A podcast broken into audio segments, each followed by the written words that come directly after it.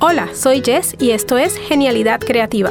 A poco más de un mes que se acabe el año y la década, muchos estamos planificando nuestras metas para 2020. Tenemos resoluciones, ideas, sueños y planes que queremos lograr. Pero ¿sabes qué no planificamos? No planificamos qué vamos a hacer cuando llegue el miedo. ¿Sí? Así como lo oyes. No planificamos qué vamos a hacer cuando la pequeña voz en nuestra mente nos diga, no vas a lograrlo, no eres capaz de hacerlo, ¿Qué va a decir la gente? Aún no estás lista para dar el primer paso. Y de eso te quiero hablar hoy, de tres cosas que puedes hacer cuando te aceche el miedo mientras trabajas en tus metas y sueños de año nuevo. Número 1. Mantén la calma y piensa en lo peor. Sabías que iba a llegar, sabías que el miedo te iba a acechar, entonces mantén la calma. Piensa que puedes controlar el miedo y visualiza lo peor que te puede pasar. ¿Qué será lo peor que te pudiera pasar si sucede eso que tu miedo te dice? Digamos que te propones a correr un maratón este año. Tu miedo te dice que no vas a poder, que nunca vas a encontrar el tiempo para entrenar, que simplemente no eres capaz.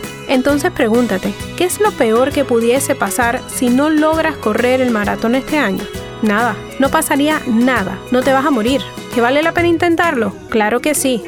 Cuando encaras y desacreditas tu miedo, le restas fuerzas y ganas valentía para intentarlo. Número 2. Busca un sidekick o un compinche antimiedo. Casi todos los superhéroes tienen sidekicks o compinches, ¿verdad? Búscate uno tú también. Si hay algo que te ayudará a disipar tus miedos, es tener un sistema de soporte. Identifica a una persona, un amigo o un mentor a quien le puedas hablar de tus miedos y pídele que te ayude a pensar en formas para sobrepasarlo. Muchas veces el miedo nos hace ver tormentas en vasos de agua, cuando realmente no es para tanto. Ahí es que viene al rescate la ayuda de un amigo o confidente. No solo te ayudará a cambiar la perspectiva, sino que te echará una mano generando nuevas ideas para sobreponer el miedo y lograr tu metas. Número 3. Enfrenta la posibilidad del fracaso.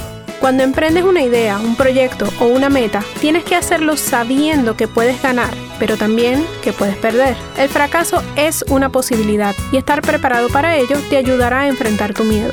No es lo mismo saber que puedes fracasar a tenerle miedo al fracaso. ¿Me hago entender? El miedo al fracaso te paraliza, mientras la conciencia del fracaso te anima a intentarlo a pesar de dicha posibilidad. Entonces ya sabes qué hacer cuando llegue el miedo. Número 1. Mantén la calma y piensa en lo peor. Número 2. Busca un equipo de apoyo. Y número 3. Enfrenta la posibilidad del fracaso. Ahora, prepara tus planes con confianza y valentía. Y cuando llegue el miedo, pégale en la cara con estos tres pasos. Esfuérzate y sé valiente. Ráscate el cerebro con eso.